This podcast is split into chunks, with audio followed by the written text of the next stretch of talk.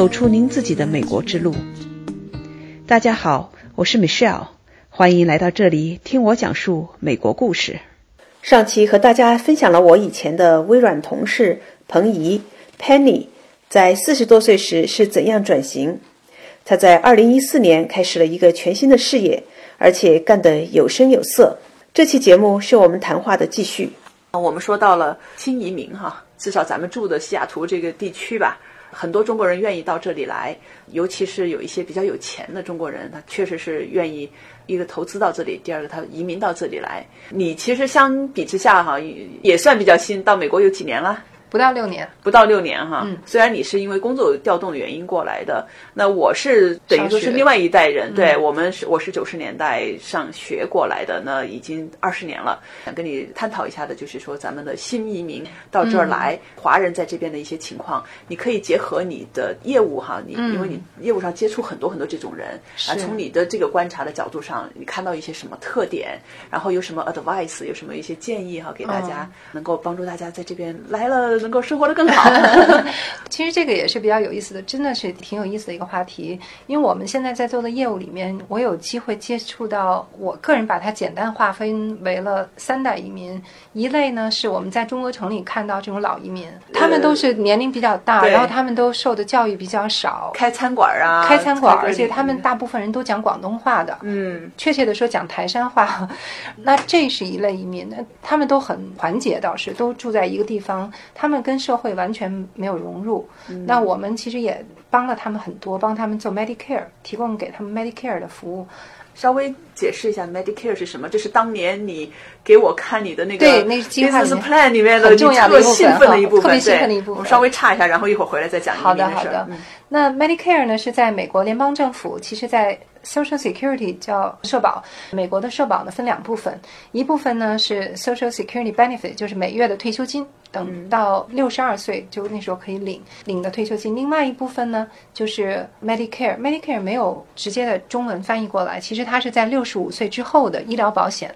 但是在六十五岁之前的医疗保险都是由保险公司来承保的，到六十五岁之后呢，是由联邦政府 Social Security 社安局来提供的。当老人拿到了这个 Social Security Benefit，拿到了这个 Medicare 之后呢，其实这个是远远的不够的，因为它这里面是有一些缺陷，看病每年它是没有上限的，它有它的自费额。那什么叫做没有上限？啥意思？我们在现在的医疗保险，比如说六十五岁之下的医疗保险里面，它是有一个每年你看病的最高限额，超过了之后，保险公司百分之百都保的。但是呢。Medicare 呢，你自己付百分之二十，这是没有上限的。哦，就是你如果不小心得了一个什么病，花了五十万，百分之二十还要自己掏。对，哦，那这是没有上限的，有点太，其实非常的风险太大了，风险非常的大。所以呢，在美国的话呢，它也有解决方案。原来呢是有叫 Medicare Supplement，现在从二零零六年开始呢，有 Supplement 和 Medicare Advantage，这这都是由保险公司来承保的。Medicare Advantage 在美国现在是大概就是三分之一的人有 Medicare Advantage，换句话说，有三分之二的人还是就是只有 Medicare，那就是他可能会面临到比较大的潜在风险。华人社区里面，在我们开始做 Medicare 之前，呃，西雅图地区没有人没有华人的经纪人来积极的给大家普及 Medicare 的知识，然后所以华人老人里面。只有极少数有 Medicare Advantage，还都是原来美国的经纪人帮他们做的，因为语言沟通的问题，他们自己的也不知道自己有的是什么。这是我们当时做一六年初的时候，我们开始做呃 Medicare 面临的比较大的问题。后来我们包括我在内，我们一共有三个经纪人，我们开始做 Medicare Advantage、Medicare Supplement，还有一个药品的计划，我们就开始做了之后。现在，如果我们到中国城去走的话，我们被辨别出来的识别率是非常高的，因为大部分都已经成为我们客户了。我们就帮他们很多，他们就不必说去担心说，哎，万一生病没有上限，因为 Medicare Supplement 和 Advantage 都有上限，而且有的计划是免费的，它不需要花额外的钱的。哦，还有这种好事儿，非常好。很多人原来没有这样的计划，是因为不知道，因为语言沟通，这些老的这些移民他们是有语言障碍，他看不懂，他也听不懂。然后他们的孩子可能能听懂、能看懂，但是没有人到六十九，对，也没有人去研究，所以这是一个非常大的一个一个空当，没有人去帮他们解决这些问题。所以在这点上的话，我们是帮了他们很多。当时你们怎么发现这个空档的？其实是一个美国人来找我们，他原来在一个就是在美国最大的一个医疗保险公司工作了十二年，他离开那儿了之后呢，他自己做了自己的公司，他就要请不同的 agent、不同的经纪人来做 Medicare，然后他自己很清楚知道说这些。有很多族裔的人不讲英文，有美国的经纪人做是处理不了这些人的，所以他非常清楚。但是他到哪儿去找这些经纪人？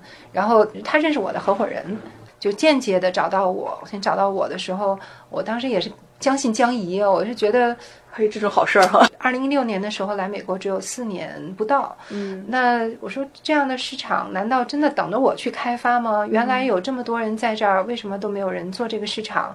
一定有陷阱。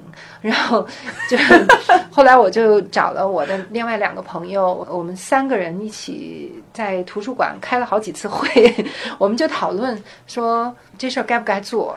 那后来我们讨论一个结果，就是说最差是什么？最差是。我们反正有执照，我们可以去做 Medicare。可能最差就是试了半年，也许一年之后发现这不是一个生意，但是我们至少也有了这个知识，可以把这些知识跟别人分享。我们觉得其实没有什么太多可失去的，我们就是花了点时间，花了点时间去对去做，后来发现哦，其实能帮到很多人。哇哦，我倒是很好奇哈，因为这个事儿，你当时你跟我说的时候，你是特别激动哈，嗯嗯觉得是非常好，而且算的那个数字哈，我也是看 哎是个挺好的生意。嗯那为什么这么好的事儿没有其他的华人去做呢？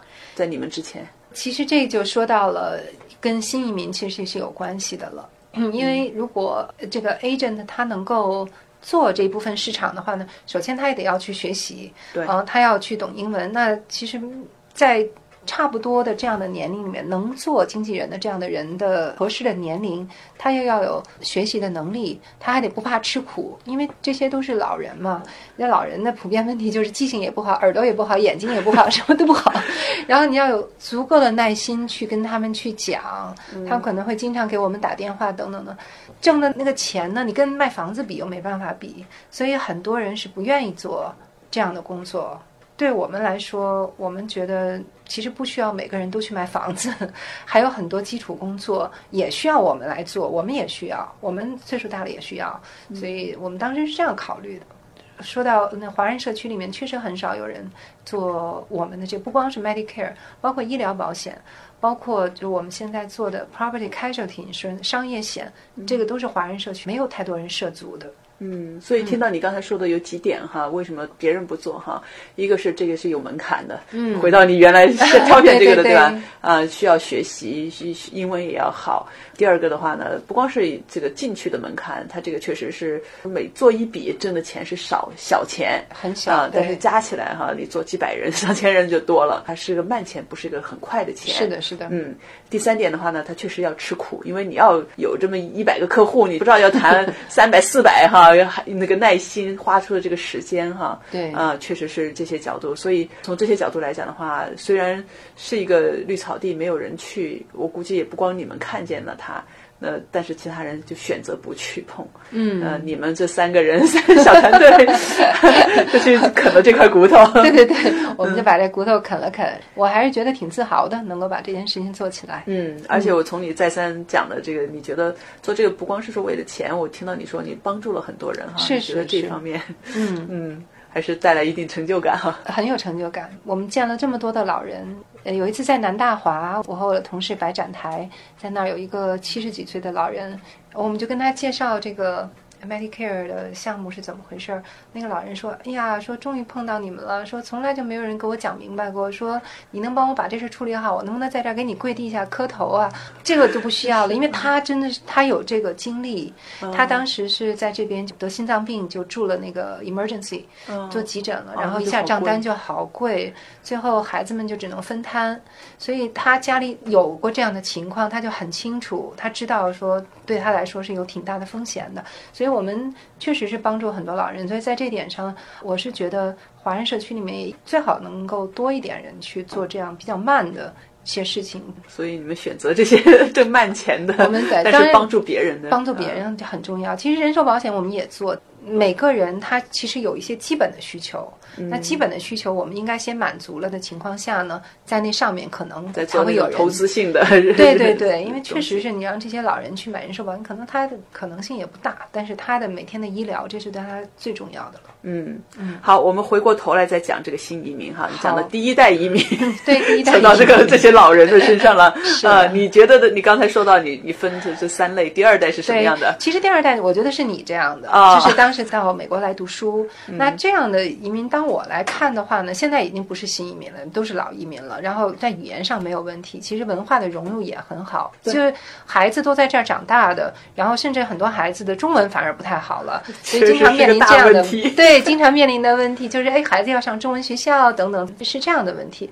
那新的移民呢？其实我发现是在这几年，包括我个人，我是一二年来的，可能前前后后这几年来的新的移民就越来越多。那这样的人，简单来看的话呢，年龄上面其实不是特别大，可能从四十到五十岁居多。呃，这是比较多。然后从资产来说，其实在中国正好赶上中国经济高速增长的时候，所以很多人过来的时候是带着一定资产来的。嗯，呃，然后很多人是觉得说过来时候会为了孩子有一个比较好的学习环境，可能是以投资的形式过来。哎，对，很多人是投资移民过来的。确实是给美国也带来了很多的资金。我个人也是一个新移民，我个人也是一个少数族裔，对吧？然后在这边我们会看到很多问题。我觉得咱们都作为华人的话，关起门来自己也可以说说自己的一些家里面的问题。我觉得在融入上面，哈，新移民的融入上面会比较差。一个呢是语言的融入，还有一个文化的融入。这两个会交织在一起，就使得新的移民在整个美国的这个社会里面显得有点格格不入。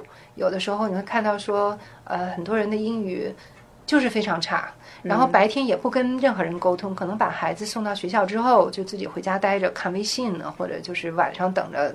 看微信，就是基本上还是生活在中国的时区，也生活在中国的环境里面，只不过都是在微信上面，自己的圈子非常少，可能周围认识几个，或者周围的一些还是华人圈子，所以这样呢，其实我是觉得。我们当来做决定说要来到美国的时候，我们期待的是美国的一个多元化的一个环境。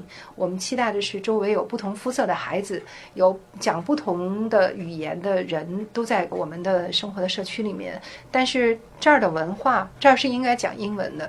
那这儿的文化呢是多元化的文化，但是它是美国，它有一个主导的一个文化在里面的。我们可能。不能用自己以前的很多的方式，呃和价值观来衡量美国的很多事情，呃来评价美国的一些事情。如果美国变成了我们认为，因为有的人经常会说，我们在中国的时候就怎么怎么样，美国为什么这样这样？如果这都跟中国一样，那就是中国。嗯，那我们何必还要来这儿呢？其实这个问题我们也会经常碰到，很多人就觉得我不会英文，等孩子上上了大学什么的，我还要回中国，所以我只有这几年忍在这儿什么，这种也我也会听到。嗯，你的客户可能你接触这种人还挺多的，对吧？会有一些。然后我有时候会觉得说，对于我来讲，我觉得每个人的生命都很重要。嗯，呃，孩子很重要。我们自己也很重要，因为我们也是我们父母的孩子。每个人其实都很重要。呃，你可能在这儿停留一年，也可能在这儿停留十年，也许二十年。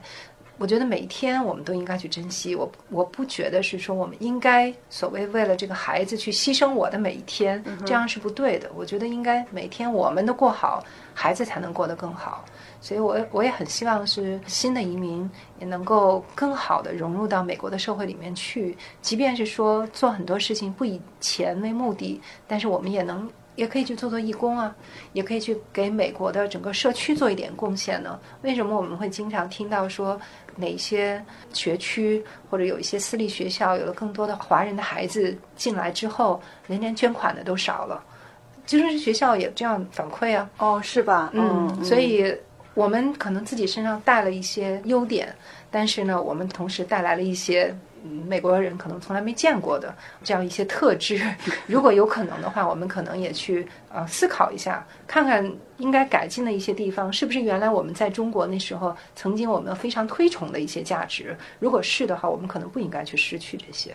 也确实是，这边我也是知道有一些地方，咱们华人，尤其新移民，他喜欢扎堆儿，他来了之后。比如说某个山头上面的房子 全被中国人买了，因为那里学校好嘛，然后学校里边基本上都是些黄皮肤的孩子了，剩下的原来的居住在里边的那个外国人，咱们还在说外国人，在美国说人家是外国人，就是其他的皮肤的人他们就搬走了，嗯，也确实是有这些情况哈，是的，是的。其实这样的情况也不能说非常健康，因为美国我们喜欢的是美国的多元化。然后，如果周围的孩子都是中国孩子，或者说夹杂了一些印度孩子哈，然后大家还是拼这些东西的话，那我们其实回到中国任何一个学校去竞争这种学学分制的这种去竞争，可能都可以，没有必要来美国。但这样，嗯嗯。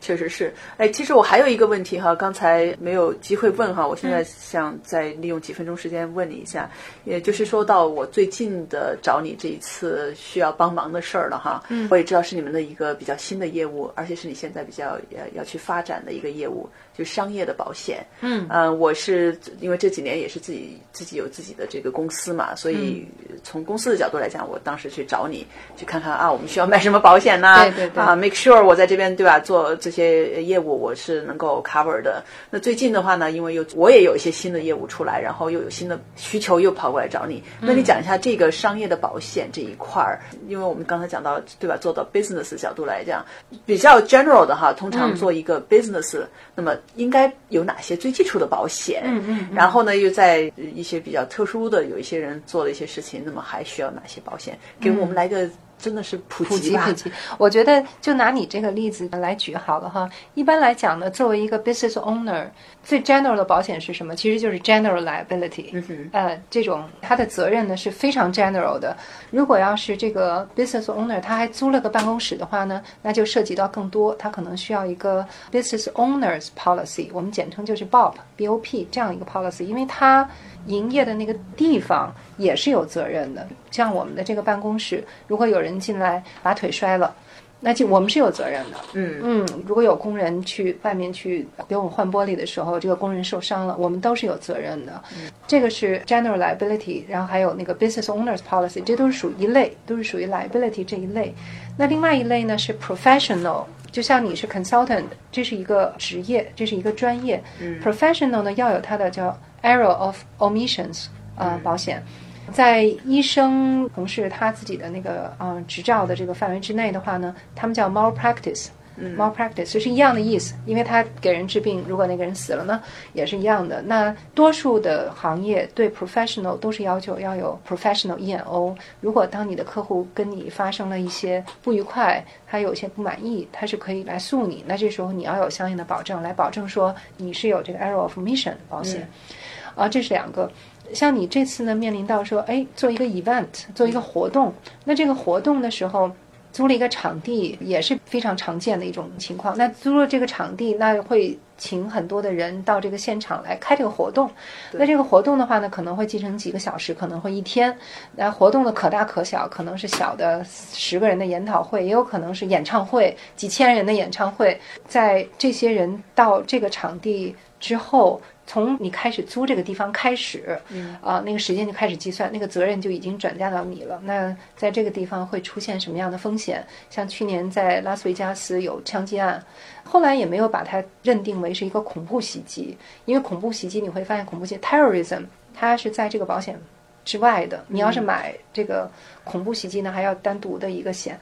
那一般来讲它是排除在之外的。但如果像拉斯维加斯的那个。它是在投保范围之内的，它不是一个恐怖袭击。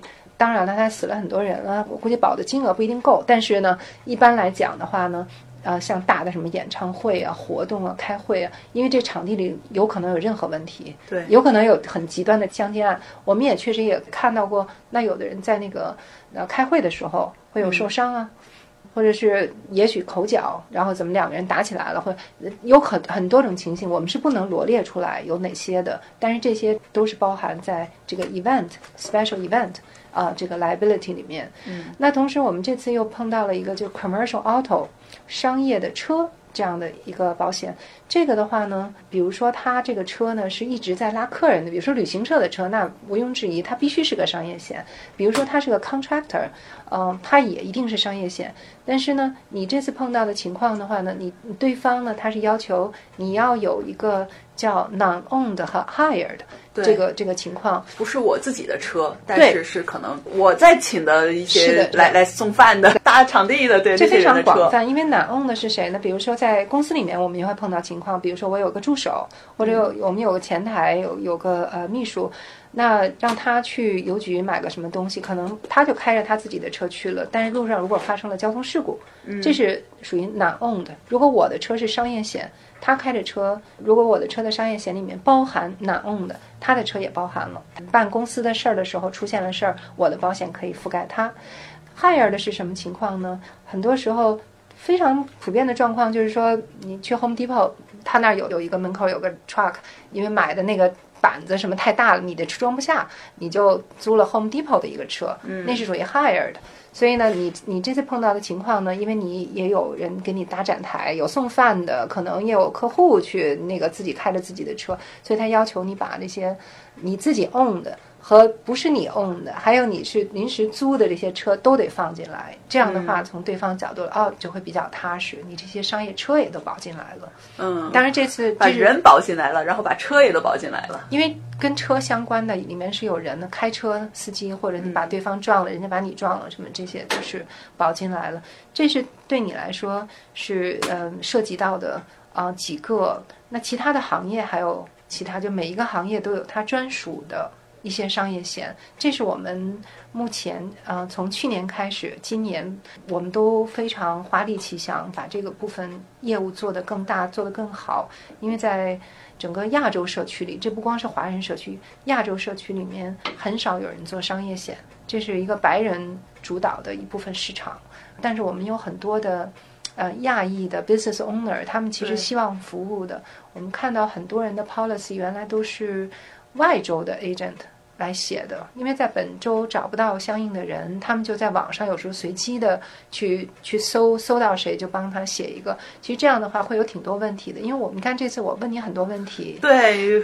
但是你看，如果一个外州的人的话，而且有的时候还如果还有语言沟通的障碍，呃，他经常会发一个表让你自己填，你自己勾啊选啊勾，其实你也不懂，你可能随机勾选了，最终你可能选错了，那这时候保险公司会不赔你的。